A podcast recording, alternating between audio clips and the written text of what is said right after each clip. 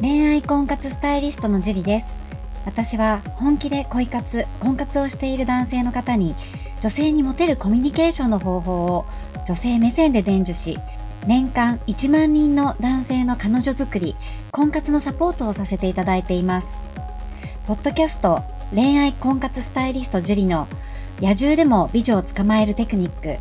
女性の本音教えますは私、恋愛婚活スタイリストジュリが累計1万人以上の女性と接して分かった普段は聞くことができない女性の本音を交え本気の彼女を作るためのテクニックをこっそり公開するという番組です。あなたに素敵な彼女ができるようより効果的な生の声をお伝えさせていただきますので楽しみにしていてください。本編に行く前に番組からお知らせがあります。この番組を購読いただいていた方に限定公開の結婚につながる本気の彼女ができる5ステップ講座をプレゼントさせていただいています。番組の一番最初のボタンをクリックすると簡単にプレゼントが受け取れるようになっていますので、ぜひご覧いただければと思います。質問も受け付けていますので、どしどし送ってくださいね。それでは本編のスタートです。こんばんは、ジュリです。はい。じゃあ今日も早速質問の方から入っていきたいと思います。今日もナナシさんですね。はじめまして、いつも動画視聴させていただいています。ありがとうございます。長文になりますがお願いいたします。最近毎晩悩んでいて辛い夜が続いていたので、この度質問をさせていただこうと思いました。簡単にお伝えしますと、2年半ほどずっと仲良く LINE をしていた同い年の女性、過去25歳がいたのですが、その女性は別に彼氏がおり、今年の3月に結婚予定でしたが、12月に婚約破棄をされてしまったそうです。そこから毎日 LINE をしていました。暇の時、特に用事もないのに電話がかかってきたり、寂しいからと電話がかかってきたこともありました。休日の出来、休日の出来事など、毎回 LINE で、え、写真を送り合ったり、おはよう、お休みまで LINE は当然のように毎日しているような中でした。SNS を通して知り合った方なので、LINE だけで初めて会ったのは今年3月末です。そして3回ほどデートにも行き告白をしようと思いました。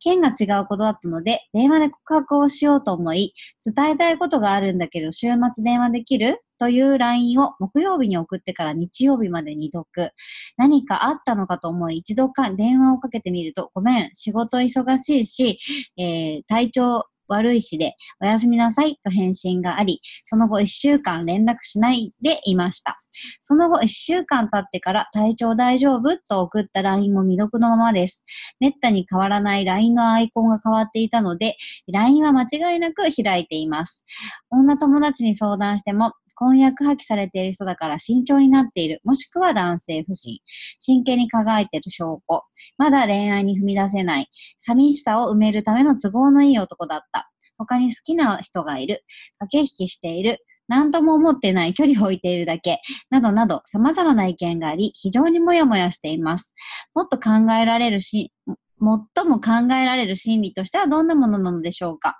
最後のデートでもまた遊ぼうねと言ってましたし、他の男性の影もないと思います。また、僕が今取るべき行動はどのようなものでしょうか？教えていただけたら幸いです。長文になりましたがよろしくお願いいたします。という質問です。ありがとうございます。でこの七七さんなんですけれども、なんかね、えー、いい感じに最初は言ってるように見えて、すごく良いと思うんですよね。まあ、ただその告白をしようってなった時に、相手が多分告白をしようと思ってると、感づいたんじゃないかなとは思います。まあ、えー、相手のね、LINE のやりとりとかを見ていないので、ね、あの、はっきりした答えはちょっとわかりませんが、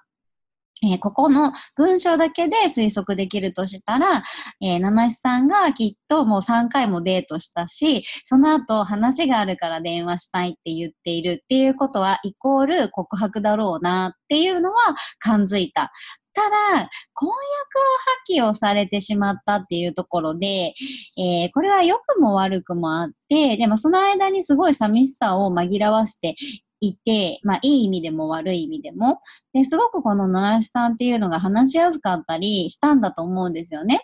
で、SNS でね、知り合った方だっていうのもあるし、これはアプリとかなのかな？まあ、寂しかったっていうのもあると思うんですけど、もしかしたらまだその誰かと付き合うとか、そういうのがちょっと疲れちゃってるっていうのももしかしたらあるかもしれないから、それを確認するために、えー、体調大丈夫？っていうので未読なんですよね。えー、きまだブロックされてないんだったら全然ね、あのーチャンスはあると思うので、えー、何にも関係ない話っていうのを普通に相手が、例えば体調、ね、あの、良くなる、もうこれ、ね、良くなっちゃってるかも、時間が経ちすぎてたらあんまり効果ないですけど、体調、あの、夏バテ防止のなんかこう、情報っていう URL を例えば送ってあげるとか、あとは、えー、その彼女がね、話してた時に何か興味ありそうなことっていうのを引っ張ってきて、なんかこう質問したりとか、情報をあげたりとか、あんまり関係ないあの話もう大丈夫みたいな感じで、ちょっと一旦会える状況を作った方がいいと思うんですよね。じゃないと向こうがやっぱり慎重になってたりとか、えー、ちょっとまだ付き合い、誰かと付き合いたいっていう気持ちになってない場合、うん、告白されちゃうっていうのが重いと感じてしまう場合もあるので、それをどうした、ちょっとこう会って様子を見る、見ない限りはちょっと何とも言えないので、まずは相手の警戒を解くような、もう今まで通りの普通な感じで送ってみるといいんじゃないかなと思います。七瀬さん頑張ってください。はい、じゃあ今日はここまでになります。ありがとうございました。この番組を聞いているあなたにプレゼントがあります。受け取り方は簡単。ネットで恋愛婚活スタイリスト樹里と検索して、樹里のオフィシャルサイトにアクセスしてください。